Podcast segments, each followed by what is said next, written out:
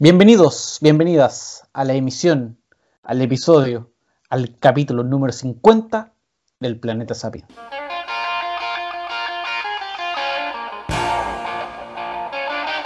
Y es que estamos de fiesta, Paulo, yo lo diría el día de hoy, es un capítulo especial por muchas razones, pero la primera y probablemente la más importante es el número, un detalle que para algunos puede ser menor, que para cualquiera puede serlo, pero yo creo que para nosotros tiene algo en particular. 50, 50 capítulos, 50 emisiones, 50 videollamadas llevamos con Paulo eh, desde que iniciamos este experimento llamado Planeta Sapiens. Algo que nació con Paulo eh, pololeándome por Instagram, por WhatsApp, por todos lados para que lo haga. Eh, y que hoy celebra un número de esos grandes, de esos cuadraditos,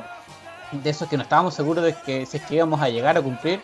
Pero aquí estamos. Desde aquí les saluda Camilo Lena Bravo, desde una relativamente libre ciudad de Valdivia y con aquel compañero que tenía en estas últimas 49 semanas, sesiones, capítulos, Pablo Maureiro. Es cierto, cuando iniciamos esta aventura llamada Planeta Sapiens, eh, tal vez no, no imaginamos que, que, íbamos a llegar a un número tan grande, tan grandilocuente, tan redondito, y si bien, claro, existe un capítulo cero, que fue bueno, nuestra primera emisión, este es el capítulo oficial, nuestra emisión número 50, y así es, Camilo, hemos querido aprovechar esta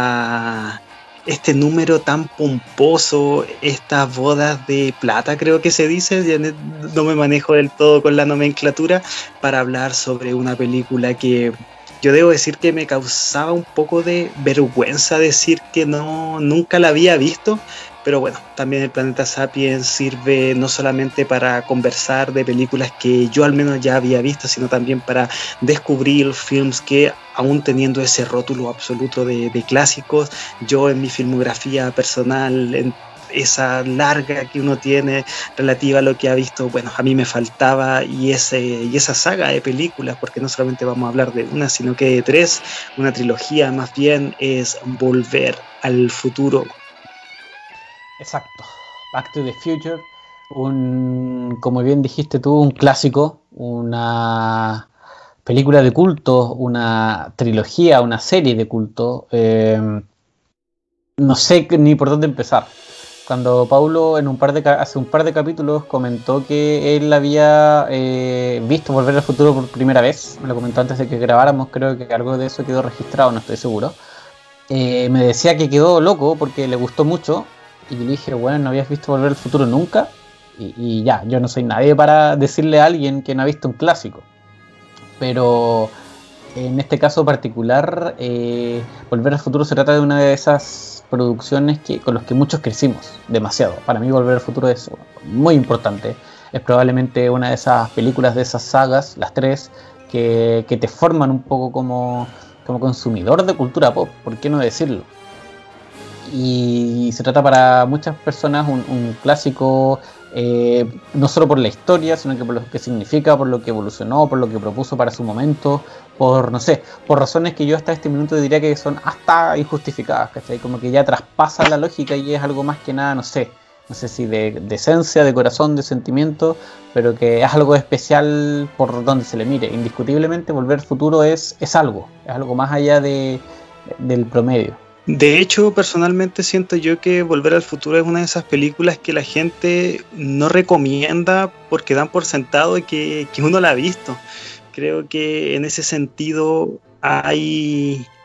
hay una especie, o no digo que una especie, hay una generación de gente que, creció viendo films, muchos blockbusters, em, porque los dan en la televisión abierta. Y yo, pese a que no la tenía, no la había visto nunca, sí tengo recuerdos, retazos de recuerdos muy, muy lejanos de, de que esta película era constantemente emitida por TVN. Y a mí me mm. pasó que, que nunca la vi, que independiente de que, claro, tal vez el cine de aventuras, aventuras, ciencia ficción, ahí creo que hay una mixtura que, que la hace muy, muy, muy, personal, muy, muy rica también en su propio, en su propio estilo. Eh, pero yo, claro, sin ser una persona que sea un ávido consumidor de este tipo particular de películas, se, me había quedado en el tintero. Y después, claro, probablemente por ser una película... Mm, por ser una película, creo que independiente de que Volver al Futuro tenga este rótulo de, de, hablar sobre épocas tanto pasadas como también enarbolar eh, concepto de lo que podía ser un futuro desde aquel entonces, también está muy arraigada a su época. Es una película que, que se ve muy ochentera y tal vez por eso a mí como espectador se me fue quedando eh, después, claro, probablemente me quedé más con las referencias que se veían, no sé, pues, como tú dijiste, pues, en la cultura pop, independiente que, claro, en algún momento eh, me di cuenta que el referente de Rick and Morty era el, arquetipo que se presentaba en Volver al Futuro, eh, aún así no, no me generó ese, no me generó esa necesidad de ver la película por razones que yo todavía no puedo entender. Y, el tiempo fue pasando y perfectamente ahora me doy cuenta que, que, me estaba perdiendo una tremenda, pero tremenda trilogía, trilogía de películas, una, una saga que por lo que entiendo, por lo que veo ahora, recordando también otras producciones, se transformó en referente, porque porque la película tiene todo, pero todo para, para, para transformarse en eso. Un relato, eh, perdón que te interrumpa, porque, pero es que Volver al Futuro es un poco eso, a propósito de lo que dices, un relato en el sentido más, más primitivo de, del, mismo, ¿cachai? Como este tipo de, de, historias que los humanos nos contamos, que se contaron nuestros primeros eh, descendientes, los primeros Homo sapiens como tal eh, y que en la cultura, en la, época moderna, en la época de la cultura pop, tienen en Volver al Futuro un referente por lo que dices tú, porque aparece referenciado en muchas partes, porque define mucho de la cultura pop. Tú la ves como dices tú y ves los 80, ves la cultura de masas, ves la banda sonora, ves ciencia ficción, ves mucho. Es un relato, como decías tú, una cuestión que tú decías, estaba referenciado en todos lados, que se daba en TVN mucho, eh, en, nuestro país al menos. Em, y que han pasado los años, las décadas, se ha sobrepasado las mismas fechas que la película propone y sigue estando tan fresca y sigue siendo tan, no sé, interesante para alguien como tú, que la ve después de 30 años de, haber sido estrenada, más de 30 años. Y yo creo que la, locura, comillas, que te genera eh, eh, muy cercano o probablemente son muy parecida a las de los que la vieron en su momento, siendo que tú tienes mucha más historia de, haber consumido historias eh, de, este tipo, aún así logra meterse, por ejemplo, en, en ti, ¿cachai? Como un espectador nuevo. Lo que pasa es que efectivamente, por más de que la película esté anclada en, su época, que es una película que, claro, uno la ve de, estreno, al menos la primera, en 1985, eh, lo que te propone no, no se ve anticuado y creo que ese es uno de sus principales factores de cara a, considerarla todavía como algo tan rico por ver como interesante a nivel de guion porque perfectamente una película que, que, habla sobre, sobre, sobre el futuro em, con el pase de los años podía verse totalmente anticuada, podría verse que, claro, acá en Volver al Futuro, por más que hay un poco de retrofuturismo, retrofuturismo entendido como esta visión que, que se tenía en años, en décadas pasadas sobre lo que podía pasar en el futuro y desde el punto de vista estética eh, hay una discordancia en torno a la tecnología de lo que se veía lo que ellos pensaron que iba a haber y claro, hecho con, con, con, ese, con esa perspectiva desde el momento, desde, desde la década en la, cual, en la cual se gestó, pero yo creo que eso no le pasa a volver al futuro. Creo que volver al futuro independiente de que, de que claro, hay algunas cositas que te puedan hacer ruido, no sé, en este caso me pongo a pensar en el, en la en esa visión 3D del, del, del tiburón, que claro, o sea, si es que uno se pone a pensar en el futuro, en, ese punto, pucha, es una visión hasta un poco ingenua de lo que iban a ser, entre comillas, las grandes atracciones en aquel momento. Pero, pero el guion siempre lo siento tan fresco y al mismo tiempo tan redondito. Sí, a ver, acá estamos claros que la, la, participación de, de, los actores de la química entre Marty y entre el, doc, y el Doc eh, es parte muy importante de, de, del gusto que uno genera por esta película, pero yo creo que acá, acá lo, que más, lo que más resalta es el guion, porque si esta película no hubiese tenido ese esa perfección que creo que está plasmado en lo que escribió Bob Gale junto también con el director, con Robert Zemeckis, eh, probablemente hubiese quedado, pucha, una película, un blockbuster entretenido, pero acá lo que tenemos es un, es un camión de es un camión de escritura. Yo, a ver, yo la película desde que la vi por primera vez debo haberla repetido unas tres o cuatro veces y te juro no le y perdón, ¿hace cuánto tiempo atrás fue esa primera vez desde que estamos grabando esto? Ah, a ver, no, no, recuerdo ciencia, ciencia exacta cuál fue, cuál fue la primera vez, pero digamos que será en un periodo de mes y medio, dos meses como mucho. Ya, pero me estoy diciendo, en dos meses la viste cuatro veces. Sí. Es harto, es caleta, la raja, pero es caleta. Y sabes que, insisto, eh, no me aburre. imagínate una película que tiene el tema del salto temporal, el tema que tiene distintas encarnaciones de personajes que se ven. Eh, y creo que todo eso la hace una propuesta que, claro, probablemente son cosas que uno ya ha visto en el último tiempo, en las últimas décadas, pero en el cómo está plasmado, en el cómo está contado, en el cómo está narrado, siento yo que sin caer en exceso, sin caer en, demasiado fanservice, que imagínate una película que se encarga de recrear escenas que ya habían ocurrido en otra, en, la parte anterior de, esta, de, la saga, perfectamente podía prestarse para eso, pero en Volver al Futuro está tan, pero tan integrado a lo que se quiere contar que no parece, no parece hecho con, no parece hecho solamente con la intención de, claro, rememorarte esas escenas que, de una película que fueron un éxito, sino que si es que están presentes, es para seguir enriqueciendo la trama que se está contando. Y, y yo creo que eso eso que perfectamente podría considerarse como puto un remedio ya que te quiere mostrar lo mismo que ya estaba mostrado antes. Acá está acá está pero muy pero muy bien planteado. Creo que de todas las cosas que tiene la película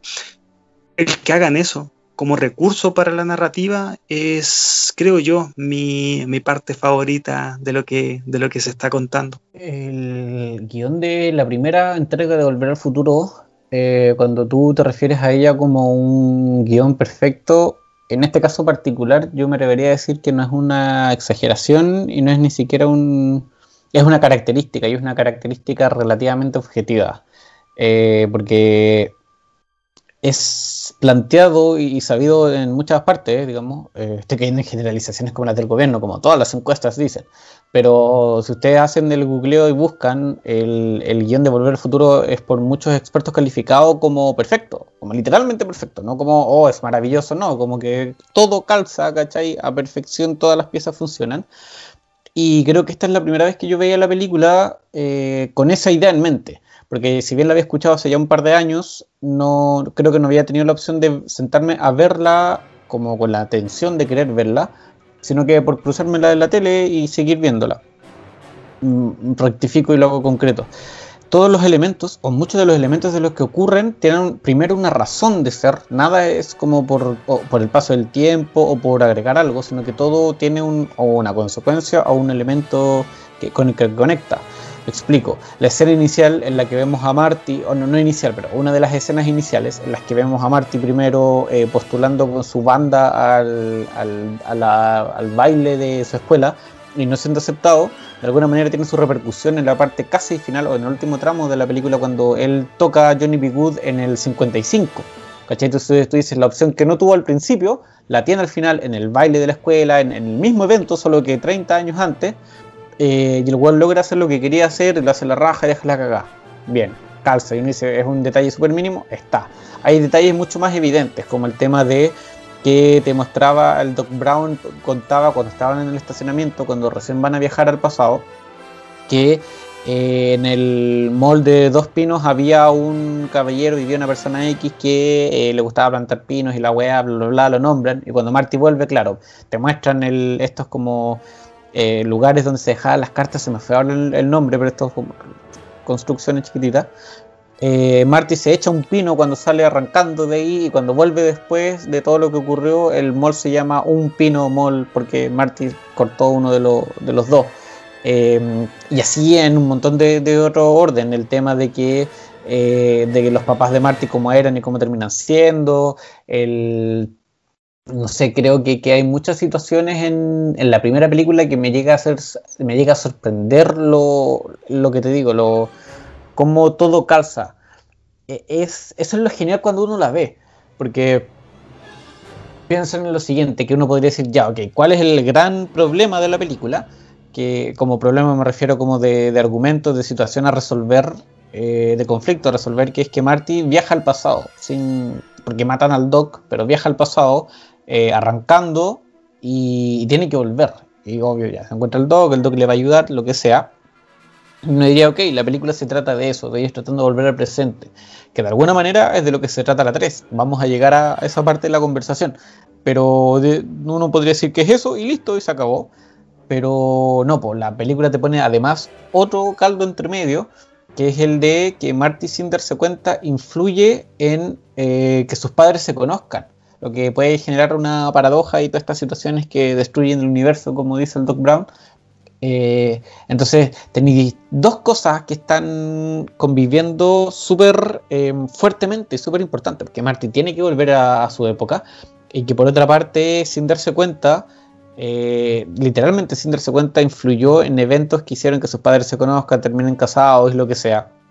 que por defecto él nazca. Otro elemento súper pequeño que me, di cuenta viendo la película esta vez es que nunca había caído en la racionalización de que Marty obviamente tenía que ser el hermano menor, porque si Marty no era el hermano menor iba a desaparecer antes, Como al ser el último hijo era el que tenía, comillas, más tiempo para que pasara lo que tuviera que pasar y poder arreglar el problema. si hubiese sido el segundo, por ejemplo, el del medio, eh, cagaba antes de tiempo, antes de que sus papás se dieran el beso y todo el show esos pequeños detalles, ¿cachai? Te dan a entender que la película efectivamente es un guion perfecto, como decías tú, y con una salvedad que es muy poco común, que el protagonista, Marty McFly, Michael J. Fox, en la primera película al menos, no, avanza. Argumentalmente hablando, el weón no crece ni para arriba ni para abajo, el weón hace lo que tiene que hacer, pero es un caso súper particular incluso en ese, en ese sentido. No, su, actitud no cambia, cosa que es distinta a la segunda, muy distinta a la tercera, pero la primera el loco como que particularmente sea eso, su, personaje no es muy distinto al principio de, del final. Y a mí eso me gusta porque siento que esa impulsividad, ese sentimiento tan propio que tiene el personaje de ser alguien impetuoso, de ser alguien que hasta, no sé, pone el puño antes que el pensamiento para, para solucionar cierta clase de problemas, se transforma en, en parte del leitmotiv que, configura las acciones que, hace, que hace McFly. Y me hace totalmente sentido también porque independiente que nosotros lo, veamos a Michael Jamie Foxx como alguien, no sé, un poquito más entrado en años, él está personificando a un adolescente, un adolescente que, mm, que independiente que no es algo que, que la película te machaque, se da a entender que el tipo era, un, era rebelde, era era también parte de esto, no sé, pues de, esta juventud media ganadora, media winner, tenía polola, no sé, pues andaba en esto, en, en esto era, era claro, entonces estaba muy en onda en ese sentido, siento que la parte musical es fundamental para que nosotros nos terminemos de, configurar el personaje y sobre todo el, camino que, que, transita el personaje. Por eso es tan importante la, escena de, Johnny B. Wood, nuestra intro del capítulo especial del día de hoy. Y, y me gusta que esté. Me gusta porque además se, siente el precedente para la continuación porque si hay algo que si hay algo que acá uno, uno disfruta disfruta la película que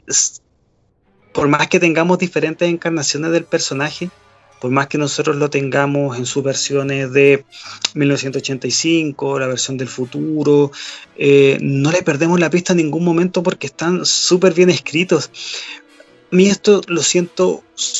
la mejor forma de explicarlo lo siento que es con el personaje del Doc. ¿Por qué? Porque lo tenemos en la, en la versión del 85, que ya totalmente desatado, genio loco, pero cuando lo tenemos en, en la vuelta al pasado, en el año 55, antes de que él se situara en, en la idea siquiera de la construcción de, la máquina del tiempo, llevarla a cabo como, como, como una realidad, uno no, no, lo, no lo diferencia de, de, la versión de aquel momento y eso tiene una, un, orden lógico porque estamos en el constante viaje temporal, no es un personaje diferente porque el mismo hecho de que el personaje viaje hacia el pasado lo termina, lo termina de formar, independiente que esto tal vez pueda tener consideraciones, no sé, científicas para las personas que rizan el rizo en ese, en ese sentido. Yo creo que, la película sí, independiente que claro, uno pueda también encontrar algunas pequeñas disonancias entre lo que está planteado y lo que está y, y lo que se cuenta a nivel del guion, pero al menos con las reglas que están planteadas, eh, yo siento que uno como espectador le queda, le queda clara la película de inmediato. Y esto yo lo digo porque Em, bueno, desde que vi la película me he dedicado a leer reseñas, em, no sé, escuchar podcasts también de lo de, acerca de Volver al Futuro. Y hay gente que, em, que, dice o que establece que entre la primera y la segunda película hay, hay, hay, hay mucha diferencia o, diferencias que la vuelven insalvable en el sentido del cómo se plantean los viajes temporales. Y al estar dentro de una película que es evidentemente un blockbuster, no le voy a pedir la mayor precisión científica, pero yo creo que con lo que está planteado, con las reglas del juego que la misma película, que la misma película establece, sobre todo, sobre todo en las dos primeras, en las dos primeras entregas, yo siento que, son pocas las objeciones que uno le puede, que uno le puede poner a la película en el sentido del cómo, del cómo lleva a los personajes y este constante vaivén en torno a presente, pasado, pasado y futuro. Creo que en ese sentido, claro, independiente que la película se llame Volver al futuro, está más, está más centrado en los acontecimientos del pasado y cómo esto tiene una consecuencia total, total, sobre todo en la segunda, en torno, en torno a lo que a lo que se cambia eh, en el viaje y el cómo esto repercute en, la vida, en la vida de los personajes. Y, a mí me gusta cómo está, cómo está hecho. Probablemente si me pongo, no sé, pues a establecer puntos, a, como lo dije, pues rizar el rizo en torno a lo que se dice y lo que se plantea, eh, me pueden aparecer todas las conjeturas posibles, pero yo creo que la película tampoco es que vaya, que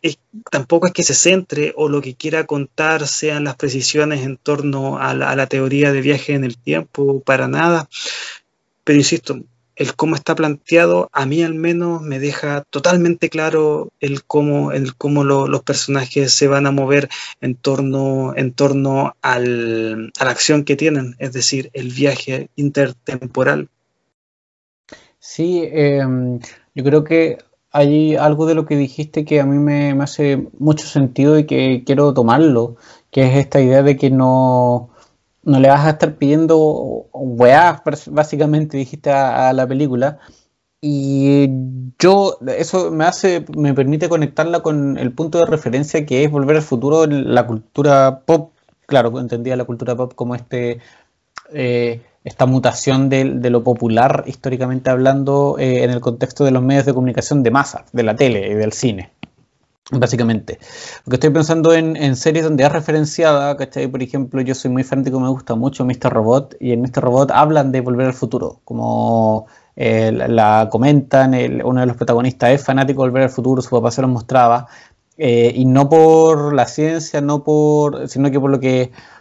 como por lo que te genera, si al final tiene que ver con eso. Piensa sin ir más lejos en la gran marca de la cultura pop hoy en día que son los Vengadores. En Endgame, para jugar con el tema del viaje en el tiempo, lo que tuvo que hacer entre broma y en serio fue eh, deslegitimar las reglas establecidas por Volver al Futuro. Lo que acabas de decir tú, ¿cachai? en términos rigurosos, eh, las modificaciones temporales como que funcionan en un caso y no en otro, o son, por ejemplo, en las dos se considera malo todo el, futuro alternativo de Biff, pero si uno lo, se detiene a pensar, el final de la película 1 es un futuro alternativo también, porque, porque hubo modificaciones, porque los papás de Marty son evidentemente diferentes, son más felices y todo lo que tú queráis, sí, pero son es otra la realidad. Eh, solo que como hay una división entre villanos y, y héroes mucho más marcada, da un poco lo mismo. Pero, en fin, el, punto de referencia de Volver al Futuro es tan grande que cuando se habla de viajes en el tiempo, lo primero que se piensa es en eso, ¿cachai? Lo primero que se piensa es en un DeLorean, en Marty, en el Doc, eh, y un referente hoy en día como, volver, como Avengers tuvo que entre hacerse cargo y, como desarmar la teoría de, Volver al Futuro para poder eh, contar ellos su versión de los viajes en el tiempo. Eh, pero tuvieron que hacerlo, ¿cachai? Porque si no iba a salir inevitablemente, porque, insisto, es escuela, es algo que, que incluso el gráfico del doc en la pizarra con un futuro alternativo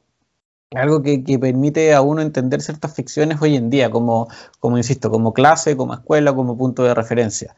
Eh, yo puse en distintas redes sociales, en Instagram, en Facebook, ahora tenemos Facebook a todo esto, gente, Planeta Sapiens, eh, y en Twitter, y en Twitter un, amigo mío, Gonzalo Gutiérrez, puso un comentario que la importancia de volver al futuro es tan grande a la cultura pop que sin ella no existiría la cultura pop como la conocemos. Y hace alusión también a la inspiración para Rick and Morty. Eh, y es un poco de eso, porque insisto, eh, en Dark creo que también se hace alusión eh, a, Volver al Futuro, y Dark siendo una serie que se trata sobre viajes en el tiempo. Entonces, insisto, cuando se hace alusión a la película, a la saga, porque básicamente Volver al Futuro son las tres juntas, ¿cachai? Nadie hace tanto hincapié entre uno, dos y tres. no es por la rigurosidad científica, ¿cachai? No es porque tenga sentido lo que plantean, sino que probablemente fue la primera gran propuesta con respecto a esto,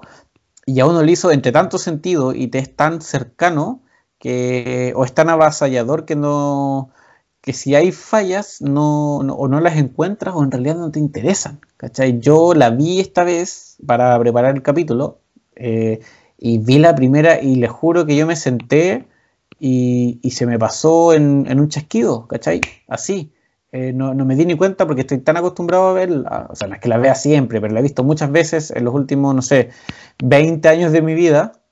y no tengo tantos años más que eso, eh, y, se me pasa volando, ¿cachai? Y, no, y vaya una cosa y a la otra y a la otra me pasó, me pasó, sí, me pasó particularmente esta vez porque hay veces de escenas del final que uno las asocia al final pero que yo no la sentía como que estaba llegando al final de la película. No sé si me, me explico esa sensación, sino que era como que casi era lo que venía después de lo anterior y así como que no te das cuenta. Eh, paradójicamente el tiempo no lo sentí pasar viendo Volver al Futuro. Eh, pero es por eso, porque está súper instalado y porque también tiene un ritmo salvaje. Así como que estos dos, estas dos situaciones que yo les decía, entre el Marty teniendo que volver al presente eh, y el conflicto de que esté modificando la historia de sus padres y que por lo tanto le puede desaparecer, son, son dos cosas que son tan, son además relatadas de forma tan rápida, tan eh, escueta, no sé, que, que, se te pasa de verdad volando la, la película, no tenéis tiempo, y no es como que sea avasallador en el sentido de que no te respiro tipo Infinity War. ¿cachai? Avengers Infinity War es súper avasalladora, no te da respiro, pero son como cosas grandes que van ocurriendo. Las de Volver al Futuro no, son weas súper simples si es que quieren, pero que te tienen de una y la otra, de una y la otra. No, el guion perfecto, que hace que todo tenga un efecto dominó incluso en el largo plazo. Que sean cosas que hayan pasado una hora de película y recién se, se encuentran en su lugar. Eh, aún así lo tienen, entonces como que de verdad no te das cuenta cómo partes y de repente terminó y terminó enganchándote con la segunda al tiro. Y un detalle, Camilo, que tú mencionaste y no quiero dejar pasar, es ese sentimiento de totalidad que te deja, que te deja la película y que yo personalmente como espectador sentí una vez que tuve la, trilogía visionada por completo. Porque si bien, claro, la versión que yo vi fue aquella que, que está en Netflix, que en el final de la primera tiene ese rótulo de Toby Continue, de esta historia continuará, en su momento cuando, cuando fue estrenada, en 1985, eh, no se sabía si es que efectivamente la película iba a ser un éxito tal como para llegar a tener, a tener una secuela pero, pero creo que si uno examina minuciosamente la película, esa primera entrega, están todos los códigos para pensar de que ya estaba planeada una, una continuación para las aventuras de, del Doc, de, de Marty, para qué hablar, o sea, ese final abierto es prácticamente una invitación para que, la, para que la masa se sumara a la idea de seguir conociendo el futuro, el futuro de estos personajes, y a mí sinceramente me llama mucho la atención me llama de verdad mucho la atención porque, claro, probablemente ahora todos conocemos a Michael Jamie Foxx, probablemente todos conocemos también a Chris Lloyd. Eh, claro, después los otros actores, si bien tenían su fama, no, no, tienen tanta, tanta, tanta relevancia para los efectos de la película. Leah Thompson, el actor que hace el papá de el papá de, de Martin, en este momento se me fue, o el propio, o el propio Biff pero la película no tenía ningún nombre rimbombante. Robert Zemeckis, si bien, claro, era, era un director que había tenido un éxito anterior Em, tampoco era un actor, un director de primera línea de Hollywood y bueno, claro, después estaba Steven Spielberg en la producción, pero ni siquiera la, sola, la sola presencia de Spielberg te, auguraba que sea una película de absoluto éxito. Y vuelvo, a mí me llama pero demasiado, pero demasiado la atención mm, independiente de que no hubiese estado garantizada desde el comienzo del metraje una, mm, una, saga de películas, perfectamente uno puede establecer que la primera te deja todo, pero todo preparado, no solamente por el final, que el final ya es lo, es lo más explícito, sino que dentro de la propia película están, hay muchos ganchos como para que uno, eh, mm, como espectador, como persona que, que, que ve películas, claro, posteriormente igual las critica, las reflexiona, pero acá siento que es todo tan explícito pero no es esa forma de ser explícito que llega a ser majadero o que, o que, te llega a cansar de tanto que te refriegan las cosas. Acá siento que esas señas están, están planteadas de una forma tan exquisita y, tan, y tan integrada a la trama que, que, uno la siente como parte integral, parte muy orgánica de la misma. Y para qué voy a referirme a lo obvio, si es que Volver al Futuro es una trilogía que funciona tan bien en sus, en sus tres partes, es porque, es porque la primera deja muchas de las bases sentadas para que, para que en su coerción los tres capítulos se sientan tan, tan redonditos uno tendrá más favorito, no sé, la segunda parte por tocar te más oscuro, ser un poquito más madura, un poquito más cínica también, como es mi caso. Eh, pero tampoco puedo decir que la tercera sea un bodrio. Imagínense, o sea, una película que trata sobre viaje en el tiempo, que también tiende a contar cosas, em, claro, de forma diferente, pero integralmente lo mismo en los tres capítulos, perfectamente pudo haber llegado a la tercera parte siendo algo eh, súper trillado y a esta película no le pasa. Y, bueno, yo creo que eso es algo 100, pero 100%, 100% garantía, 100% marca de la casa en torno a lo que fue el guion escrito por Bob Gale y, Robert Zemeckis. Sí, y si lo piensan, por ejemplo, argumentalmente, las tres películas transcurren en dos días. ¿cachai? el día en que parte la primera, eh, Marty va a la mañana al colegio, llega tarde, se reúne en la noche la madrugada con el Doc Brown, viaja al pasado por accidente, cuando vuelve, vuelve a ese mismo minuto eh, y llega a acostarse a su casa, se levanta el día siguiente, desayuna, toca enviar, etcétera, aparece el Doc, lo vuelve a buscar, se van al futuro, eh, del futuro se van al tiro al pasado, del pasado salta al viejo oeste y del viejo oeste vuelve eh, y está dentro del mismo día, Jennifer está ahí todavía acostada en en, la parte como en esta mecedora fuera de su casa, Einstein está en el laboratorio, etcétera. Entonces, eso es parte de, porque si bien la tercera película se siente como, como una oveja negra, no en el sentido de que sea mala ni asquerosa, sino que es, es diferente, porque cuando uno la piensa la nota diferente porque está en, en, otra temporalidad muy marcada, ¿cachai? Como el viejo oeste. Pero más allá de ese detalle, eh, es parte de, la historia misma. Yo creo que eso es lo otro, que cuando uno las ve, generalmente si es que la están dando en el cable, las dan seguidas, por lo menos dan la 1 y la 2 juntas. Eh, cuando uno las piensa, insisto, las piensa como un todo, sobre todo la 1 y la 2, porque la historia, si bien es simplecita, es súper... ¿Cómo decirlo? Es súper... No, perfecta, lo hemos utilizado, pero quiero decir, es como súper redonda, súper al hueso, súper conocedora de lo que quiere contar y de cómo lo cuenta. Y, en esa sensación para mí, la segunda película, puta, para mí es la mejor, o es la que más me gusta, no sé si es la mejor, es la que más me gusta. La primera tiene muchas cosas eh, súper bien armadas, podríamos decir que se toma sus tiempos, si bien es rápida, rápida en el sentido de que se te pasa súper rápido volando. Eh, eh, su, su, trama, su problemática se desarrollan bien y no es en ese sentido como acelerada, sino que avanza bien nomás. La segunda me, gusta todo lo que lo que llega a construir, porque cuando uno parte, cuando parte la película te dicen vamos al futuro, vamos al año 2015 a todo esto, que cuando se cumplió el, el momento aquel del 21 de octubre del 2015, yo recuerdo que estaba haciendo mi práctica de profe en colegio y no pude dejar pasar, no podía dejar pasar la opción de hablarles de eso a, a los alumnos a los que les estaba haciendo clase. El profe mi guía de práctica, el profe Rodrigo, le, me dio el visto bueno, me dijo que sí, dale nomás. Eh, y yo creo que ahí fue donde eh, ahí donde partió mal mi, carrera de profesor, haciendo eso en la práctica, pero en fin. Eh, una situación, un día súper particular, súper especial, recuerdo que vi la película ese día en la noche y era acuático pensar en, ese día que esa película ya no estaba transcurriendo en el futuro, sino que estaba transcurriendo en el pasado. Independiente de esa reflexión, nosotros nos vamos al futuro, conocemos esta visión que se tenía de, yo tenía la duda también si es que es una visión del futuro o es en realidad una forma que ellos querían construir un futuro. Un futuro que sea así luminoso, brillante, con cosas de colores y weas raras. Eh, independiente de eso,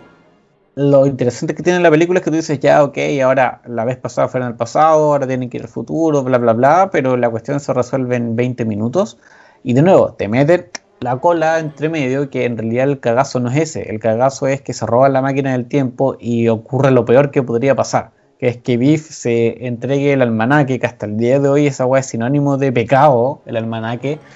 em, y vuelven a una realidad que es, que es paralela, que es muy cortita en términos del pedazo de tiempo que está en la, en la pantalla, pero que es muy buena, ¿cachai? Yo lo he dicho acá muchas veces, que me encanta, tengo una debilidad por las distopías y el de Volver al Futuro es maravilloso. ¿cachai? Es, el ejemplo de lo que es la corrupción para un niño, que es el, muchos, son muchos los que vemos Volver al Futuro cuando éramos niños,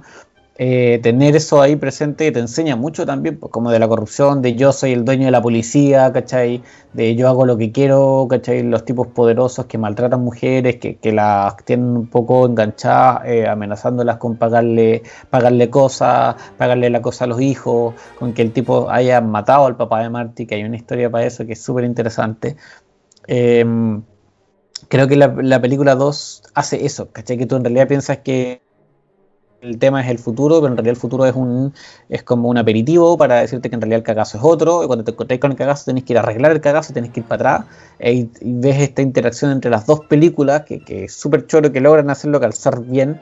eh, que no se sienta aburrido, a pesar de que ya lo has visto, no lo hacen relevante, sino que, le entregan factores nuevos, como Marty tratando de evitar que se lo caguen a sí mismo en el pasado, eh, que el Marty de, chaqueta de cuero, digamos, esté tratando de resolver por una parte lo que él tiene que hacer al mismo tiempo de evitar que a su otro yo lo, se lo perjudiquen porque si no logra el futuro se queda, la zorra de nuevo. Estas paradojas, estas cuestiones que generan la destrucción del universo. Eh, y se empieza a desarrollar también todo este punto del gallina McFly de eres una gallina McFly que en, el, en la primera película no había estado muy presente y a partir de la segunda se transforma en, algo hiper importante, en, el principal arco lo que Marty termina aprendiendo al final ya de, la última. Eh, pero eso, creo que la tercera película son tres películas en una, el futuro, el presente alternativo y el pasado. Eh, y eso hace una aventura bueno, loquísima, que de hecho parte al tiro en eso. Eh, entonces no cansé de recuperarte de una y vaya a la otra y no se siente como mucho. Eso es lo, más brutal. No sé cuál fue tu experiencia en ese sentido. Porque claro, uno cuando la crece viendo de chico la ve nomás, la disfruta y después es muy difícil desmarcarse de ese, de ese placer de, de infante. Pero no sé si tú la sentiste como que era demasiado, que te abrumaba o en realidad, no sé, ¿cómo fue esa experiencia? Sí, Camilo, esta secuela, la segunda parte, Volver al Futuro, es un caos, pero un caos entretenidísimo. Y a mí, sinceramente, muy personalmente, lo que más me genera esta película es que, mm, sin ser un examen social ni nada por el estilo, sí creo que es absolutamente valorable para, para la segunda parte de un blockbuster, de un exitazo, de una película que fue éxito de taquilla el ahondar en terrenos un poco más oscuros, no solamente porque la, trama se, ponga un poquito más, un poquito más madura, por decirlo de alguna manera, sino que creo que mm, lo más llamativo, lo que más me genera, insisto, lo que más me genera de, este, de esta secuela es que la película subvierta subvierta parte del relato que te configuraba la anterior, porque me explico. En la primera parte cuando se cambian los acontecimientos de 1955, vemos que la familia de McFly adquiere otro nivel de vida. Se ve que la familia, que el matrimonio entre George, entre Lorraine, Lorraine eh, se encuentra mejor en detrimento. Es un futuro alterno, levemente alterno, pero es un futuro alterno igual. Sí, no, y está todo tan basado en el éxito, en el éxito del, del, cómo viven, del, del, dinero que generan, por algo, por algo está esa, ese arquetipo de tener al, rival, a Biff Teneman, que te limpie el auto y que el tipo tenga una casa diferente y todo, y todo aquello. Pero se, se, se entiende que el rato la película te dice que dinero igual éxito y pasa que en la segunda película, independiente de que al final también se mantenga aquello, parte funcional de este relato está enmarcado en que el dinero también genera, genera caos o no es Claro, el dinero como tal no lo hace, pero sí si es que tenemos a un tipo que no solamente es que tiene dinero o tiene poder, sino que también lo ejerce, en este caso el Biff Teneman, el el tipo que tiene la, el, tipo que tiene los casinos, el tipo que además tiene totalmente controlada la ciudad y que tiene también a las personas que anteriormente se desempeñaban en trabajos, en trabajos honestos, en trabajos que tienen que ver con la educación, los tiene sumidos en el caos, los tiene tan desprovistos no solamente del dinero, sino que también, sino que también les quitó la seguridad social y que entendemos también que esos son los, los lugares donde los lugares donde la gente más se ve, cuando más piden, cuando más piden presencia policial, pero en este caso es una policía que está total y absolutamente absolutamente comprada por la persona que, tiene, que tiene el dominio absoluto de la ciudad. Me gusta que esta secuela te lleve hacia esos, hacia esos terrenos porque, claro, no es lo que la película está eh, más preocupada de contar, pero sí, sí es un riesgo, sí es un riesgo porque mm, te estás adentrando en el sistema el cual tú en la secuela, en la primera parte, digo, eh, estabas entre comillas defendiéndolo, por decirlo de alguna manera, aunque no sé si tanto defendiéndolo, pero sí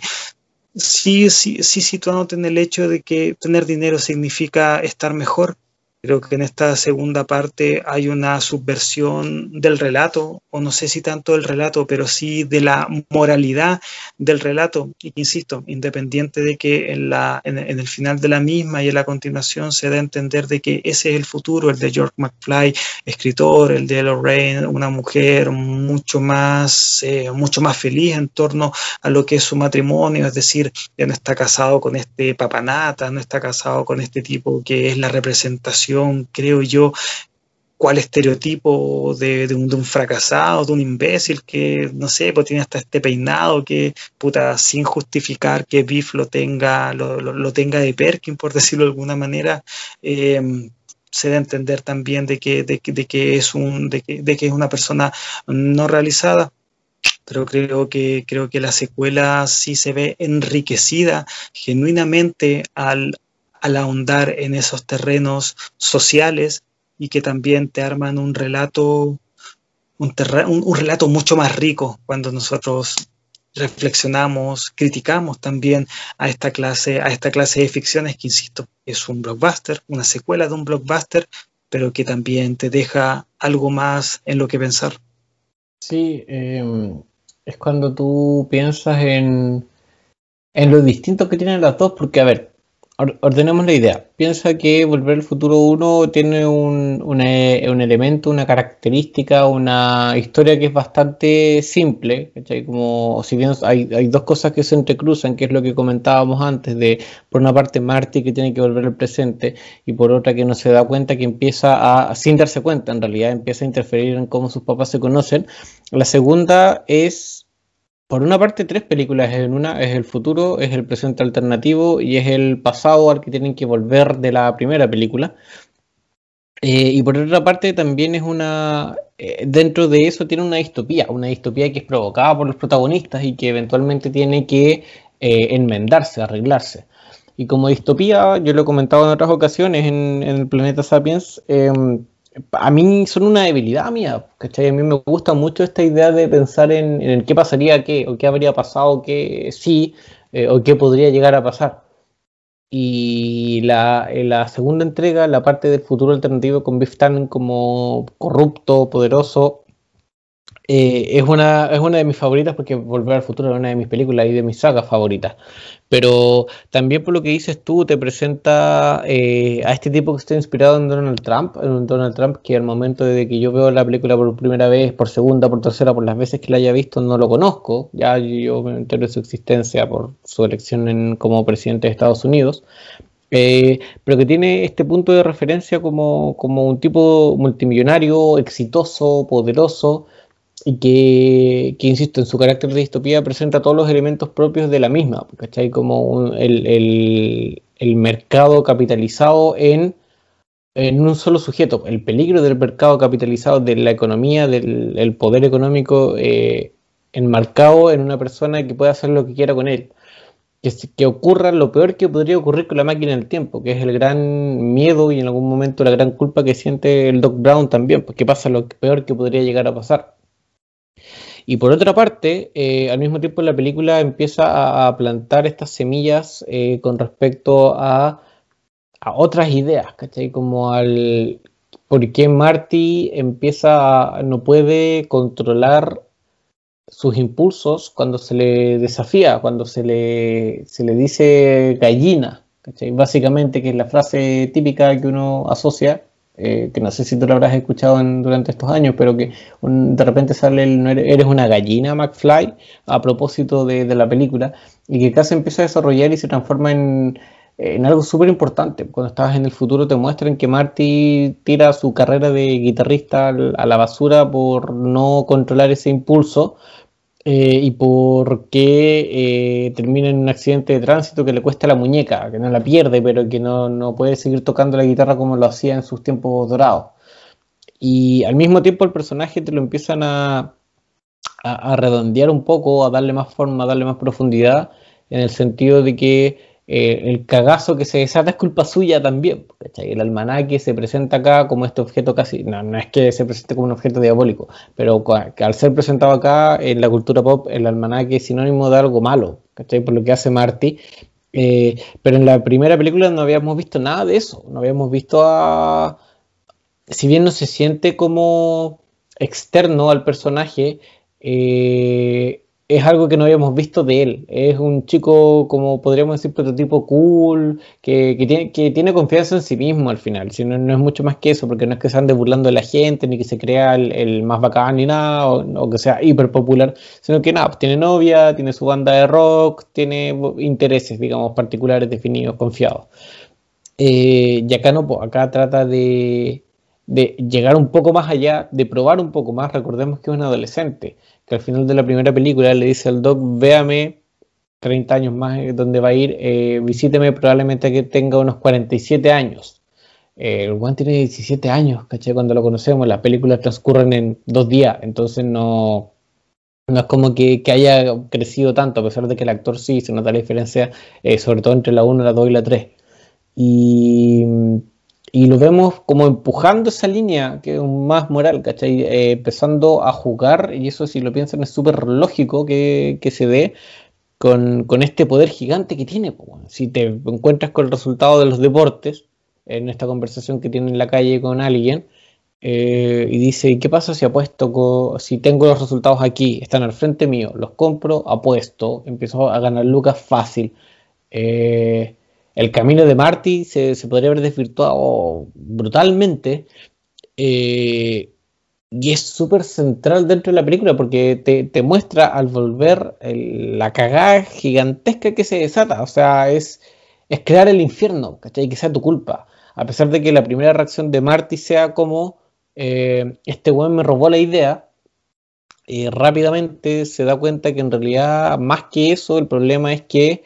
eh, tiene un momento muy Peter Parker, ¿cachai? Un momento Peter Parker dejando que, el ladrón se escape y que eso termine costándole la vida al tío Ben, ¿cachai? Gran poder y gran responsabilidad. Creo que, esa que la fuerza un poco de, esa situación eh, le, obviamente empieza a desarrollar el argumento de un personaje que como les decía no tenía argumento en la primera parte, en la primera entrega, eh, pero que al mismo tiempo eh, lo, es uno de los tantos como elementos que se abordan, de las temáticas que se abordan. El, futuro alternativo de Biff Tannen tiene cosas, sí, las tiene, eh, pero por la parte de, Marty también vemos un, o te deja como ciertas enseñanzas con respecto a eso. Con lo que uno puede llegar a ser eh, y con lo, lo, pequeño que pueden ser los límites que separan lo, lo bueno o lo ético de lo malo o lo poco ético lo correcto de lo incorrecto, en definitiva, que creo que es un poco la discusión de que, que, genera el almanaque. Y el almanaque, si bien es un detalle tan pequeño, mostrado en, en, una secuencia mucho más grande y no sabemos el impacto que va a tener, creo que funciona de forma maravillosa para seguir caracterizándonos al personaje de Marty, el tipo que hemos dicho, es impetuoso, es muy impulsivo, que, que no soporta cuando alguien lo llama de, de, esa manera, me refiero a lo que tú bien has dicho, gallina, eh, pero el tipo, claro, es cool, pero no es malo, pero tampoco podríamos decir que, que, es un héroe perfecto, por decirlo de alguna manera. Durante la gran parte de la segunda, de la segunda película, él constantemente le dice al Doc a través de los, de, lo, de los walkie-talkie, Doc, fracasé, Doc, lo perdí. Entonces, claro, no es una persona que esté constantemente mmm, llevando a cabo los planes de la mejor manera y de hecho gran parte de de la gracia que tiene Volver al Futuro es que um, siempre tanto lo que planea el Doc, así como también lo que lleva a cabo Marty, siempre tiene vueltas de tuerca, vueltas de tuerca que tienen que ver con que las cosas que están, las, co la, las cosas que están llevadas a cabo por ellos no siempre salen como ellos planean, independiente que finalmente claro, al ser ellos los protagonistas, las personas que están encarnando las fuerzas del bien, se terminan saliendo con la suya. Pero insisto, no es un no es un héroe perfecto, no es un, no sé, no es un príncipe azul, por decirlo de alguna manera, es una persona que, claro, al tener la posibilidad de poderle sacar un provecho a, esto, a estos viajes intertemporales y, claro, volvemos, volvemos al tema del dinero, o sea, ¿qué más representativo de los Estados Unidos de los 80, los Estados Unidos del, del, del, capitalismo más depredativo, del capitalismo que, que insisto, que son las ideas que, que, que, mencioné hace un rato, la idea del éxito en la capacidad de, de, consumir, que la de un personaje que está en, las, en la facción del bien, que aún, aún siendo un personaje que se identifica con aquello, quiera sacar un rédito que es exclusivamente económico de, un, de, una posición de privilegio en la que se encuentra, en la que se encuentra adscrito. Por eso me gusta mucho volver a esta lectura que, que le doy a la película que te subvierte eh, la moralidad del relato,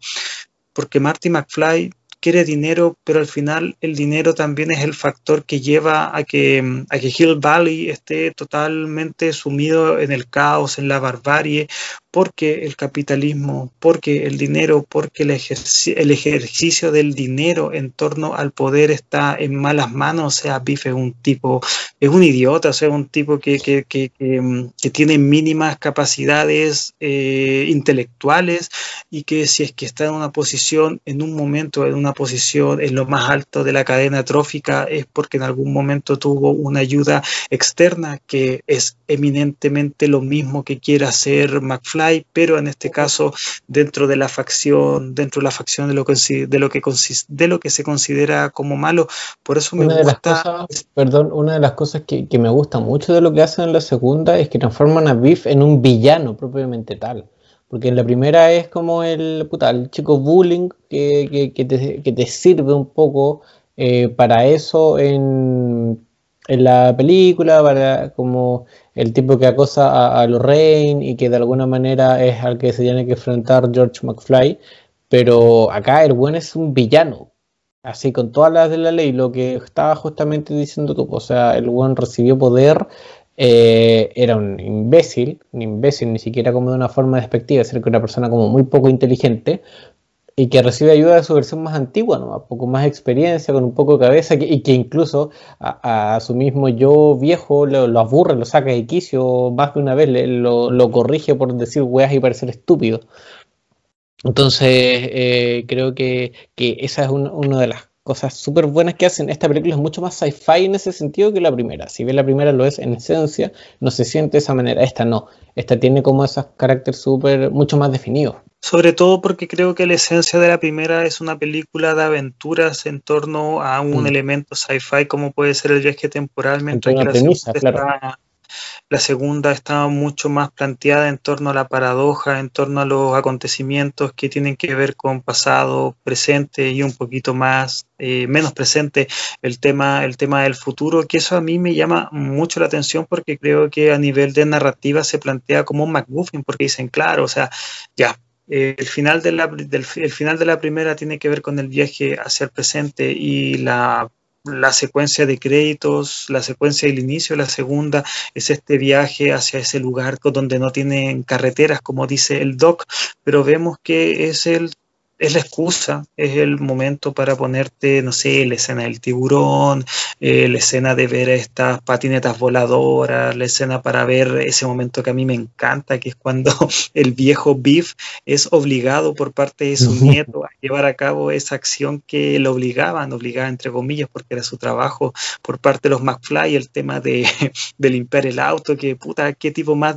malintencionado hace que un abuelo se, se desarrolle en esos menesteres y que, bueno, para alimentar el tema de la comedia a mí me, gusta mucho que esté integrado, pero insisto, el viaje hacia el futuro, claro, está planteado como algo importante, pero lo siento prácticamente como un McGuffin, como algo que se plantea como relevante, pero que al final no tiene otro sentido más que ser algo accesorio dentro de la misma, dentro de la misma trama. Y, me gusta que sea así, me gusta porque tal vez de no de haberse situado demasiado en el, en el, en el futuro, en el año 2015, eh,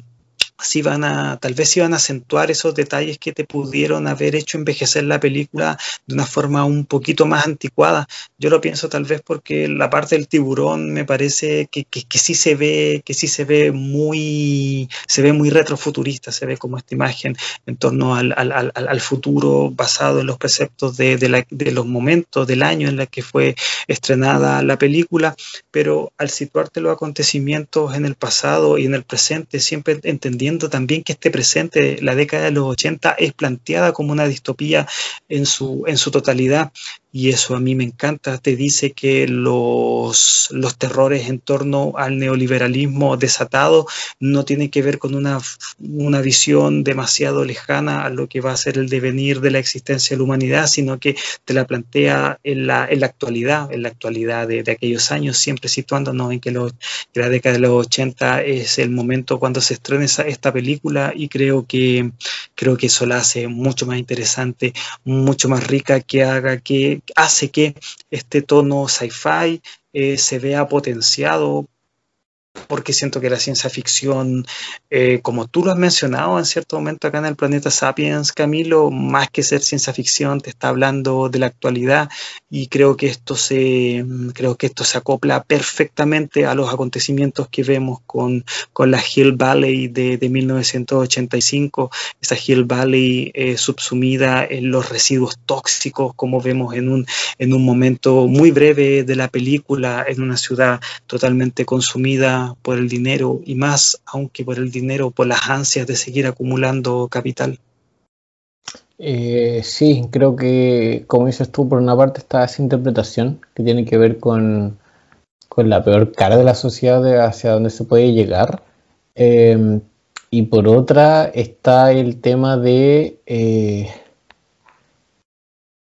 como de la la responsabilidad y la obligación como yo diría que Marty en esta película crece en el sentido de que eh, inicia su camino hacia la maduración, hacia un adulto. Les decía, en teoría ha pasado un día, menos de un día desde donde lo conocemos nosotros en la primera película, eh, con 17 años, en tercero cuarto medio, para que lo sitúen cómo sería hoy en día eh, eso. y el tipo ahora se tiene que hacer cargo de algo que ni siquiera concretó, solo de la idea, ¿cachai? La idea que tuvo de robar este, esta revista para hacerse millonario, ganar lucas fáciles, eh, y deja una cagada gigante. Insisto, sin haberlo concretado, solo por haber comprado y que otro lo escuchara y que lo tomara y que la persona equivocada escuchara lo que no tenía que escuchar. Eh, y en esta película lo vemos, creo que, que si, lo, si lo analizamos, la cosa se va para ese lado, porque la película entera se trata de cómo Marty soluciona esto. o, trata de solucionarlo de alguna manera. En ese sentido, creo que también el rol del doc acá es mucho más es mucho más de profesor, porque diría paternal, pero no, estoy seguro si que, ese sea el, caso desde que inicia la primera película, y esa es una de las pocas cosas que a mí no se me ha respondido, es cuál crees que es la relación que tienen Marty y el Doc. Como que Marty le hace, o sea, el Doc le hace clases particulares a Marty, a Marty le interesa la ciencia, no lo sé, en fin, como sea. La cosa es que acá vemos a Emmett Brown diciéndole a Marty primero en el futuro que no, ¿cachai? Como que él no creó la máquina del tiempo para eso, retándolo, poniéndole un freno, diciéndole que a pesar de que Marty como que ahí se trata de salir con respuesta inteligente, muy de adolescente, todo muy natural, le dice que no, que no creó la máquina de eso y que puede causar eh,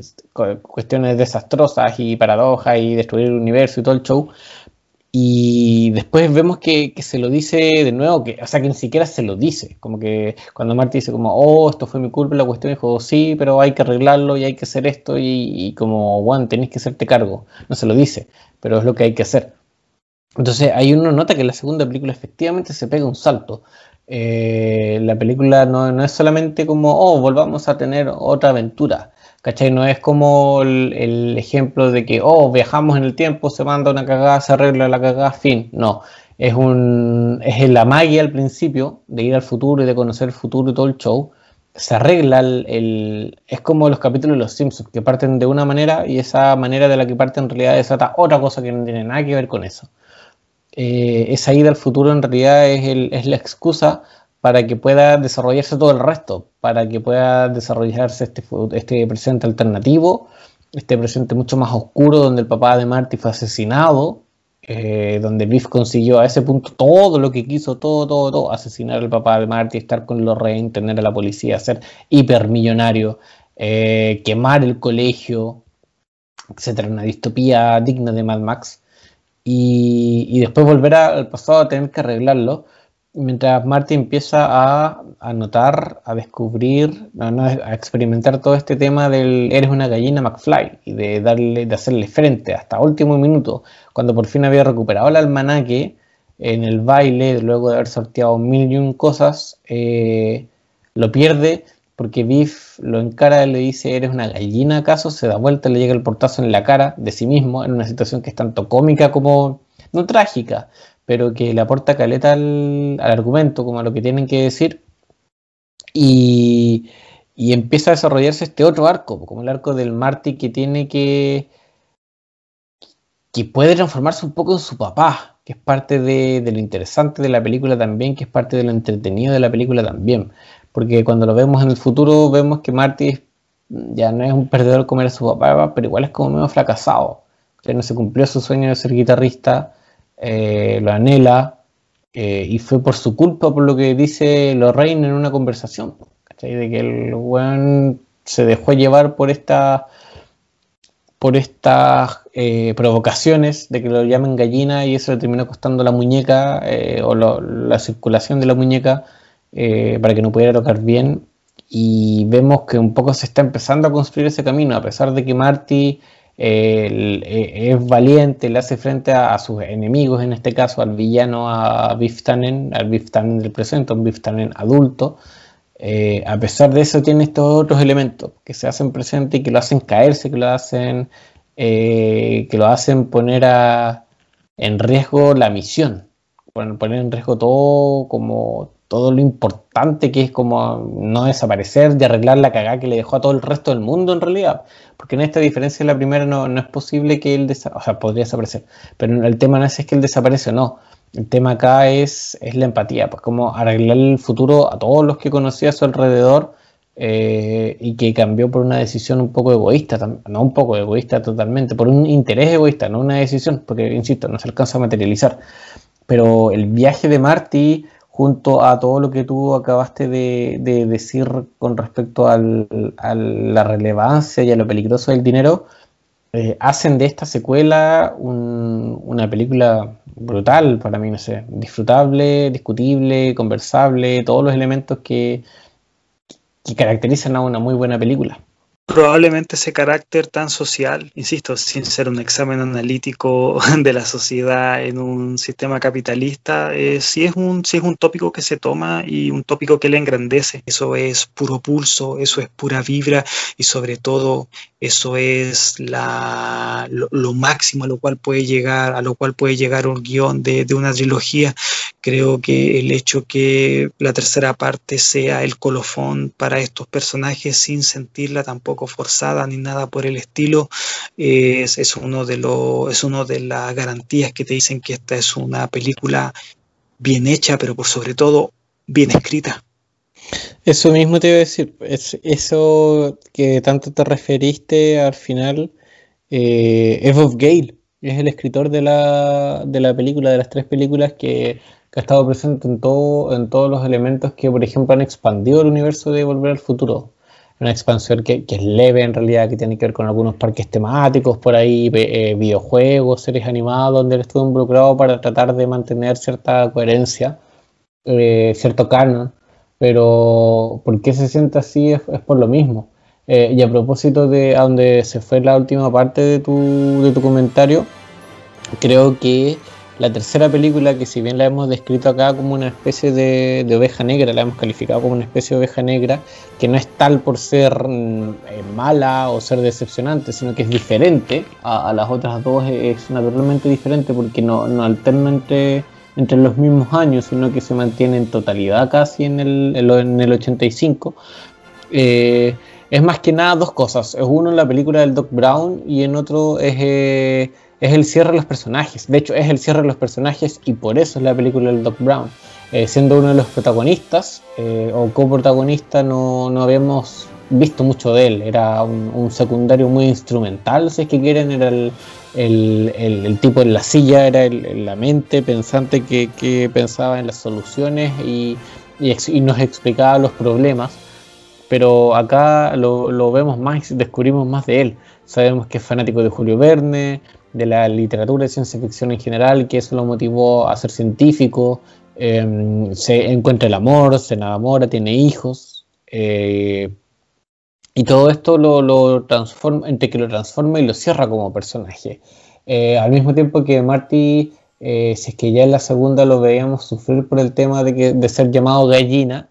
acá eh, llega al punto más radical, pues, en el que podría costarle la vida. No es solo una paliza, bueno, haber perdido el maná que podría haberle costado un poco la vida, pero acá era literal, pues, un enfrentamiento a balas. y no es hasta que uno de sus antepasados le dice que tenía un, hermano que falleció por lo que se llama Martín Fly que fallece por lo mismo eh, y que más adelante Jennifer le diga que, había tenido algo de un accidente de tránsito y que eso había truncado su carrera y que por eso era un tipo súper frustrado. Eh, Marty seguía como que no había aprendido tanto la lección de las dos. Entonces vemos el cierre de eso hasta el final de la película en que ahí sí podríamos decir que se cierra su arco cuando desiste de la carrera con, Needles y, aprende que, no tiene que andar compitiendo con hueones, ¿no? porque tiene que hacerles, no tiene que hacerles caso. Eh, entonces la película de la 3 yo creo que es eso, porque si usted lo ve en términos de premisa es bastante simple, no es muy distinta a la primera. Es Marty viaja al pasado a buscar al Doc porque descubre que lo van a matar eh, pronto, eh, le avisa, aquí ya el Doc le da lo mismo el tema de que le digan cuándo va a morir, su futuro y todo, eh, y ellos están tratando de, hacer con lo que pueden, con lo que tienen ahí a mano, de, armar la máquina o de dilucidar cómo pueden volver a, al 85. Eh, pero más allá de eso, no tienen la película. Tiene secuencias y situaciones que son repetitivas a propósito, el tema de Marty despertando y pensando que está soñando, el, no sé, otras situaciones pero yo, para mí, no sé cómo, cómo fue para ti la experiencia, creo que la 3 es más que nada eso, pues es el cierre de, las aventuras, el cierre de los arcos, de los arcos que en la segunda parte, porque en la primera no hay mucho arco argumental, mucho desarrollo de personaje, pero que sí en la segunda se, se fue ramificando, se fue ramificando y acá encuentra su, su punto final. Segundo totalmente tus palabras, Camilo, esta es una película que mm, se centra mucho más en los personajes porque se le está, se le intenta y creo que se consigue darle un colofón a las historias. Em, también secundo absolutamente tus palabras y esto tal vez una paradoja porque claro, es la película del Doc Brown, pero es la película que te cambia también al personaje. Em, siento que en este film, claro, el Doc tiene estos retazos de ser un científico loco, alguien que habla de forma muy rimbombante, que va de un lado a otro, pero también el personaje creo yo que baja un cambio, está mucho más reposado y el hecho mismo de que le hayan dado un interés romántico al Doc, un interés romántico que además es, es es correspondido, es un punto en el cual no lo habíamos visto em, y que si bien podría ser considerado hasta cierto punto que está forzado dentro de la dentro de la lógica de lo que anteriormente había sido el personaje. Yo no pienso que sea así. Creo que es darle un nuevo matiz a un personaje que tampoco podía estar durante tres películas siendo eh, siendo un disparo al aire por decirlo de alguna manera. Creo que creo que al darle otro, otro cariz al personaje se te termina por, por cerrar también la, la, historia del mismo. Creo que, mm, creo que eso tiene la película, que al abandonar la, constante en torno a las paradojas, al viaje temporal, a las consecuencias de lo que se hace en el pasado con reminiscencia en el futuro o en el presente más bien, eh, la película se centra más en contar una historia y en desarrollar a los personajes que, están adscritos a ella. Eh, y a mí es una película que claro, tal vez como tú es la que menos he visto, pero que, mm, pero que no me desmerece para nada de la saga. Probablemente al estar contextualizada en el concepto de los vaqueros esté hecha para que le haga mucho más sentido a los que son asiduos de este, de este género en particular, el género del Far West. Y yo, claro, habiendo visto algunas películas de Clint Eastwood, alguien que está rememorado y sobre todo homenajeado en la película, eh, tampoco me siento tan, tan, tan conocedor ni tan cómodo en, esta, en, en, en esas aguas pero tampoco me hace desvalorizar al, metraje para nada, o sea, es una posición, eh, me imagino que le debe haber, le debe haber sentado mucho más al, espectador norteamericano, a ese mismo espectador norteamericano que le hicieron su cariñito en las películas anteriores al situar mucha de la acción en los 50, sabemos que es una época de bonanza, la posguerra en los Estados Unidos, una época dorada, los les encanta, les encanta contar, rememorar y volver a ella. Eh, pero claro, a mí los cowboys no, algo, no es algo que me vuele la cabeza, no es algo que me fascine, pero que como contexto para este capítulo final eh, tampoco lo siento tan, tan, tan, tan fuera, tan, tan fuera de lo que se quiere, a lo que se quiere llegar. No es mi capítulo favorito de la saga. Eh, creo que es el capítulo que, que, claro, que entre comillas menos sorpresas tiene, porque claro, darle un, darle un interés romántico al Doc sí es una sorpresa en sí misma, pero me refiero a que las sorpresas en Volver al Futuro tienen que ver más con la, con la continuidad, con el cómo se modifica la continuidad, Em, y si algo, claro, he dicho que la película, sin, ser, sin ser mala, tampoco es que me genere tanto, pero si hay algo que yo le puedo considerar como, como un ejercicio desaprovechado, es que a mí el personaje de el Beef de, de, Lejano Oeste no me parece eh, ni tan bien caracterizado. Vuelve como al de la primera. Deja de ser este villano de la segunda y se transforma en el buen que te, un tonto útil nomás. Exactamente, el mismo tema de que, no sé, es demasiado caricaturesco dentro de los cowboys, que ya son una caricatura al ser, al ser, eh, al ser un arquetipo creado por los propios estadounidenses dentro de su, dentro de su mitología autoimpuesta pero no sé, siento que no es un antagonista ni tan interesante, ni tiene los matices tan, tan grandes que se le habían dado en la segunda entrega. Eh, en ese sentido me estoy refiriendo al BIF, al, al del, del, futuro que viaja para entregar el almenaque a su versión más joven. A mí eso, eso me encanta, creo que tiene tanto jugo y la película le, le sacó el mismo para, para articular su, su, narrativa. Pero este BIF es demasiado, como tú dijiste, pues demasiado tonto útil, no tonto útil, no le suma, no le suma aristas, no le suma matices, simplemente el personaje, el personaje enemigo, el antagonista que tenía que tener la película en su, en su capítulo final. Eh, pero vuelvo, esto no me hace tampoco considerarlo un bodrio ni nada por el estilo. Y si es que algo me hace subir mi valoración personal de la película, es ese clímax maravilloso con la persecución del, con la persecución del tren, este tren desbocado en llamas, que no creo que nunca aparezca como en las grandes escenas de la, de, de la saga de Volver al Futuro, pero, pero es un clímax, insisto, que a mí me deja muy arriba. Creo que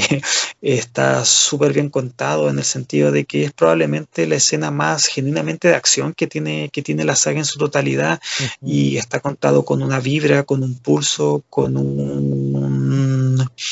con algo tan enérgico que, que, me hace tal vez valorar la película unos peldaños más, más allá de todo lo que anteriormente se había contado. Sí, pues Opino exactamente que el, la escena del tren desbocando es impensada en cuando uno ve la primera película. Como la primera película es, es, es si es que escenografía de escenario, pero es como colegio, calle, calle, colegio, y versus el cierre con este tren eh, que se desboca, que cae a, hacerse pedazos. Es letal, es letal el momento cuando el tren eh, cae por este túnel, no, no es un túnel, por este puente que todo, claro, por este puente y se hace mierda y explota, no, yo, yo quedé maravillado, de hecho, la primera vez que vi la película me puse a buscar si es que eso había sido no sé, hecho con, con efectos especiales, o si realmente se habían piteado un tren.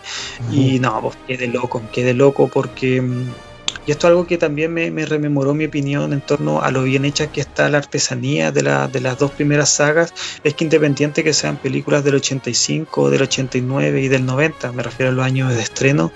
a nivel de efectos especiales creo que se ven francamente bien. O sea, probablemente la versión que yo haya visto haya tenido algún tipo de remasterización para actualizar los efectos especiales, pero yo he visto videos y nada, o sea, se ve bien, está, mm, está genuinamente integrado a lo que se quiere contar, no siendo la inclusión de momentos más grandilocuentes en torno a, efectos especiales, algo que se sienta metido con calzador, metido porque sí o metido simplemente porque se trata de una película que tiene elementos sci-fi dentro, dentro, de dentro de su lógica, sino que cuando están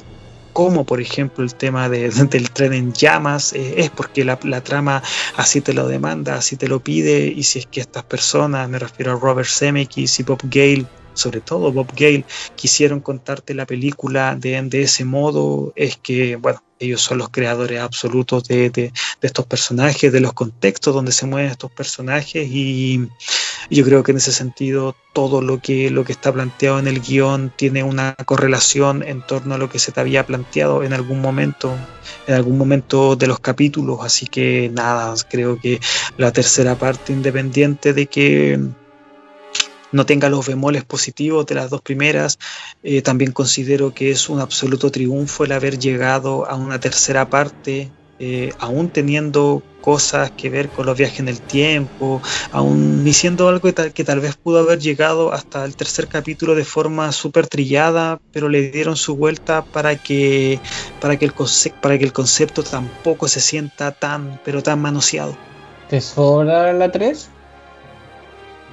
No, para nada. Creo que, creo que absoluto, no, de hecho no es que crea, sino que segundo tus palabras, siento que es el, los novios encima del pastel, es la guinda de la torta y es también la culminación de, de estos personajes que, que, tenían que tener su capítulo de epílogo y también el, el, mostrarte el fin, de, el fin de sus aventuras, porque si es que algo te deja en claro el final de, de Volver al Futuro 3 es que, es que hasta ahí llegaron, hasta ahí llegó lo que se quería contar. Creo que... Mm, creo que se cierra el capítulo y, está, y está contado de una forma tan integral a todo lo que antes se te había plasmado que, que se siente un final un final súper atingente a todo lo que estuvo anteriormente dentro de la narrativa y dentro de la lógica de las posibilidades en las que se movían estos personajes. Sí, eh, te preguntaba porque, claro, no lo dice entender, sino que quiste entender todo lo contrario, pero generalmente hoy en día, más que antes, eh, eh, las terceras partes llegan a sentirse eso, como una weá que, sobra, que está de más, que, que, haberse matado un poco la historia antes. Pero acá no se siente así, si bien la tercera película no gusta tanto en general, la opinión es generalizada, eh, porque es mucho más básica, insisto, yo creo que si se trata de destacarla por algo, es destacarla por lo que acabamos de decir, por el cierre de los personajes, y porque la 2 no te da el tiempo para hacer ese cierre argumental, pues no, simplemente no te lo daba. Entonces era mejor posponerlo un poco para hacerlo bien que meterlo a la fuerza. Eh, y el cierre se siente súper natural, si bien la, mayor parte de la película es este paréntesis en el viejo oeste, eh, cuando volvemos al 1985 eh, comillas, normal del final de la primera película, eh, notamos que todo lo, que ha ocurrido eh, es aprendizaje. Es el Doc Brown diciendo, a pesar de su intransigencia inicial, que el destino no está escrito, que el futuro no está escrito y que es decisión de cada uno. Eh, y que de hecho, a pesar de haber querido destruir la máquina del tiempo muchas veces y de haberse deshecho de ella, termina por construir una propia que le permita viajar a, diestra y siniestra con su familia. Vemos a, como les decía, a un Marty que por fin aprende que no tiene que dejarse llevar por, por las, ¿cómo se llama? Las provocaciones de, tipos que, no valen la pena. Eh, y, y se cierra ahí, ¿cachai? Se despiden, no alcanza a ser tan emotivo como para llorar, por ejemplo, pero sí alcanza el nivel de, por lo menos de, emotividad de dos amigos que se separan, pues, dos amigos en el tiempo que se separan, como, como decían en la foto que, le regala el doc a Marty. Em, y el resto es historia y creo que se cierra bien yo creo que ha envejecido súper bien y por algo tú la ves más de 30 años después de su estreno y no la sientes para nada anacrónica en, ningún aspecto. Creo que, que, parte de la magia que tiene Volver al Futuro es esa, de que nada, tiene las cosas que hemos hablado durante estas casi dos horas, porque y que eso la, han transformado en un clásico y la, la mantienen súper vivita como clásico. Ya tal vez no estará en boca por las razones que sea, pero cuando sale a colación, quien la comente, quien la, la discuta, eh, el comentario generalizado. Está, marcó la infancia de probablemente nuestra generación eh, casi en totalidad. Eh, en tu caso, si es quien no la viste, por el lado te llegaba la información. Y, eso es parte de, por qué la transforma en, el favorito de muchas personas como yo. Que para nosotros Volver al Futuro es, una definición de, de momentos, de etapas. Probablemente este podcast no, existiría, o yo no sería parte de él al menos, eh, de no ser por volver al futuro. Que a mí volver al futuro me define en esa parte también, la cultura pop, en, el gusto por, soñar, por, la aventura, por, el tipo de relato, por todo. Eh, la vi, crecí viéndola en latino eh, y de esas pocas cosas que no tengo problema en ver en latino hoy en día, ¿cachai? Porque así, la, así crecí viéndola, así, la, así me la aprendí, así la disfruté. Em, es una de esas compañeras de batallas eh, que espero que nos siga acompañando y que, y que nada, porque me alegro que tú hayas podido subirte al carro también, porque de verdad un monstruo es un clásico, es, es algo que de lo que yo no tengo por qué estar hablando siempre. Es algo que no sé si quiero ver expandido. Hay ciertos cómics, hay algunos por ahí que, que he leído, que tengo a, a disposición aquí en mi humilde librero pero más allá de eso, creo que con las tres películas te cerráis bien. Esta, me parece súper bien que Bob Gale defienda la trilogía a muerte, el concepto, la idea que, tengan que pasar sobre su cadáver literalmente antes de, tocarlo. Em, porque creo que eso además hace que el relato en sí mismo se mantenga súper super vivo y súper único. Volver al futuro es un punto de referencia, es un relato, es una, es una narración que, que da ejemplo, que a mí me dio ejemplo como, como niño que la vio muchas veces eh, pero que también da ejemplo de cómo contar las historias, eh, de qué elementos tener en consideración, de con qué cosas jugar eh, y en definitiva de cómo, cómo generar para la generación de las culturas de masas, cómo provocar algo que sea tan, tan reflexivo como comercialmente provechoso,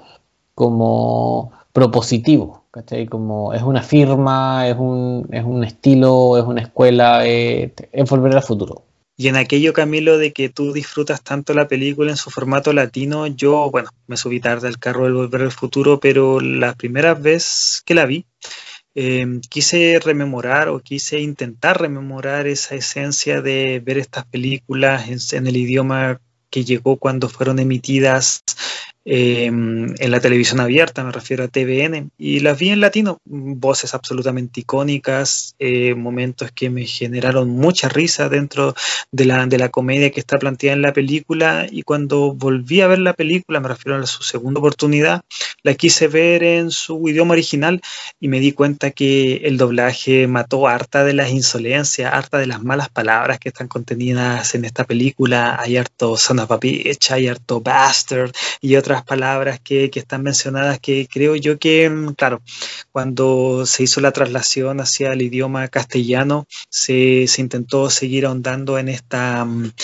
en este rótulo de, película familiar que, tiene la película. Y en torno a esto, que la película sea un film de, de, corte familiar, me gustaría mencionar algo que me gusta mucho que esté en la película, y que también toca cierto punto que la podríamos considerar como, un elemento políticamente incorrecto y es que yo agradezco en el sentido de lo que genera para los efectos de, la trama de la película el que no se le haya hecho una suavización en torno al, tema del flirteo que tiene Marty con la versión con la versión joven de su madre, con Lorraine, con, con el personaje interpretado por la actriz Leah Thompson, porque nosotros vemos que cuando Marty viaja hacia el pasado, eh, la actitud que tiene Lorraine es el de absoluto flirteo, pero lejos de que Marty, no sé, se plantee totalmente en contra de, aquello que lo hace, él también vemos que se siente, también se siente atraído por, por, la figura de, la mamá de, del pasado. Por otra adolescente, en definitiva.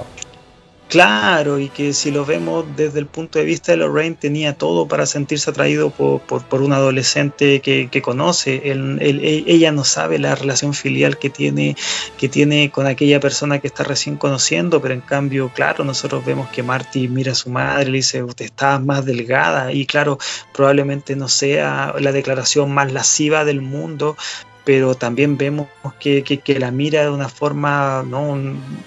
planteando la película en el sentido de que Marty la encuentra eh, sexualmente atractiva. Y claro, no es, es parte de la trama de la película, no es parte fundamental ni nada por el estilo, pero me gusta que esté porque genera incomodidad e incomodidad en el sentido de, de, lo que eso como, como situación cómica puede llegar, a, puede llegar a formar. Y de hecho creo que la película llega hasta el punto máximo en el cual eso puede estar expresado en el sentido de de la narración, que es cuando Lorraine le roba un beso a Marty y ella misma se da cuenta de que el acto estuvo mal. Claro, insisto, ella no sabe que, tiene una relación de parentesco con él, pero el hecho que, que, lo grafiquen, que lo consumen en un ósculo, es, siento que es el punto máximo al cual pudo haber llegado la película y me gusta que esté presente. Es incómodo, pero al mismo tiempo es gracioso y que bueno, eh, es un punto insisto, políticamente incorrecto, pero que alimenta la trama más, más ligada a la comedia, para también esa, esa, esa comedia que a uno le hace ruido internamente. Insisto, no es la parte más importante de la trama, pero sí, sí, sí ayuda a formar situaciones que al menos a mí me causaron mucha risa y que me hace valorarla en el sentido de que, claro, nos situamos en una película de corte absolutamente familiar, pero que también tuvo ese detallito para mostrarte algo que algo que también no es tan tan tan ligado a los films de esta de esta raigambre, a los films que están hechos para, disfrutar eh, padres, madres, hijos, abuelos, todos. Sí, es uno de los elementos que, caracteriza Volver al Futuro. Está, y, que insisto, lo transforman en este relato, no sé si fundacional, pero al menos el relato de, que tiene, que es un punto de referencia. Como el qué pasaría si, si conocieras a tus papás de jóvenes eh, y ellos se enamoraran de ti. Em,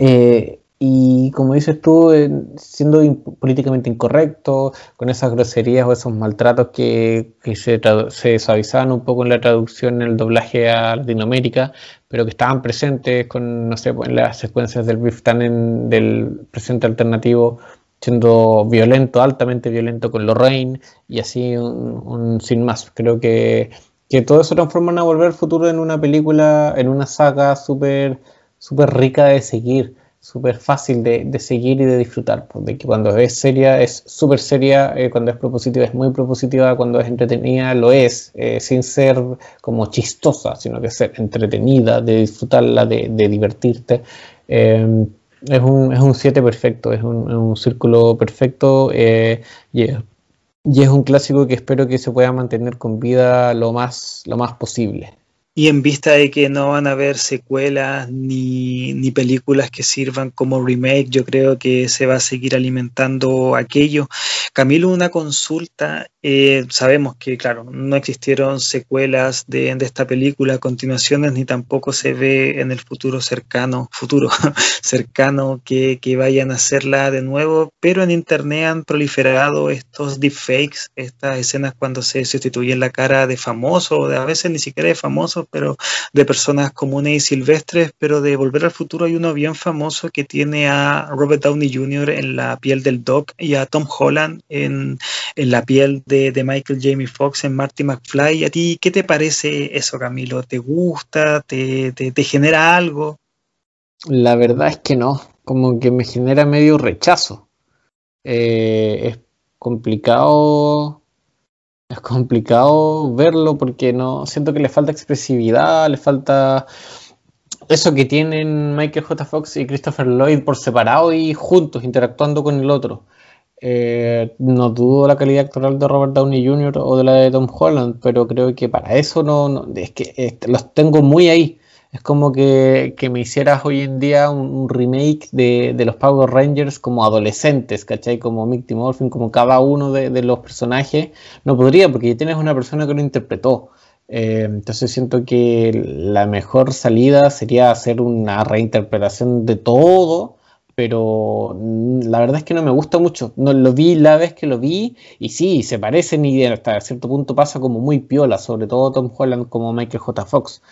pero no, no, me gusta realmente, no, no es algo que, que, disfrute ver, que me llame la atención, no, para nada. Estoy completamente feliz y luego de haber visto la trilogía durante estos días, de nuevo, no tengo nada que tocarle, entre esos definitivamente está el hecho de que no hayan otras personas a cargo, son ellos dos o son ellos dos y, punto final, que están ahí. Es cosa de ver que Michael J. Fox, bueno, el Parkinson le ha complicado la carrera actoral, la tuvo que dejar de lado en el caso de Christopher Lloyd es el Doc Brown. Es el Doc Brown haciendo otra cosa, pero es el Doc Brown. Probablemente que yo diga esto siendo alguien que se sumó tan tarde al carro de, Volver al Futuro, pero realmente tarde es que yo estoy totalmente con tus palabras. Creo que eh, son personajes icónicos y que no solamente son los personajes, sino son las encarnaciones de los personajes y las personas tras la piel de los personajes las que le dan la vida, la vibra y la chispa a, a estos a estos integrantes de, la película e insisto, puede ser que alguien que, la ha visto hace tan poquito eh, se, intente dar de ínfulas de conocer a los personajes ni, ni, a los sentimientos que generan, pero puta, ¿qué voy a hacer? O sea, la vi hace poco y, el arraigo que siento hacia la dupla que, protagoniza Volver al Futuro es inmediato. Uno, uno genera algo con estos personajes porque son muy entrañables, porque fallan, porque no son, esa, no son ese arquetipo de, personaje protagonista, sino que es, no sé si todo lo contrario, pero sí son personajes que tienen mucho más matices, que se mm, que pueden fallar, que no todo siempre les sale, no siempre todo les sale bien, de que son impulsivos, de que lo dije en cierto momento de la conversación, que aunque los planes les terminen saliendo, se salgan con la suya, no tiene que ver con lo que ellos tramaron para que eso se, se termine desencadenando y creo que eso es también parte de la condición humana y por algo también los personajes han sabido conectar con generaciones y generaciones de personas que se han sabido acercar a esta a estas historias, a estos tres capítulos, a esta coerción de movimientos, a esta coerción de situaciones, de una saga de tres espacios que es maravillosa, que es muy, pero muy entretenida y que, bueno, por algo genera lo que genera.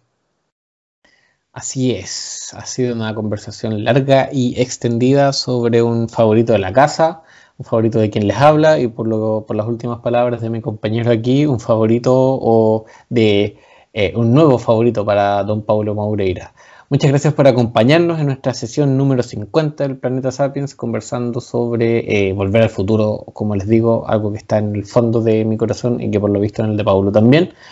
Eh, recuerden que pueden seguirnos, leernos, comentarnos, escribirnos en Planeta Sapiens en Instagram, lo mismo en Facebook, estamos en Facebook ahora, eh, Planeta Sapiens eh, con nombre y Planeta de Sapiens es el nombre del usuario, así que ahí también pueden buscarlo si es que no les aparece una o la otra, en YouTube como Planeta Sapiens y bueno, Spotify que imagino que es donde están escuchando esto. Gracias por estar ahí y nos estaremos escuchando y conversando en una próxima oportunidad. Estén bien, chau chau.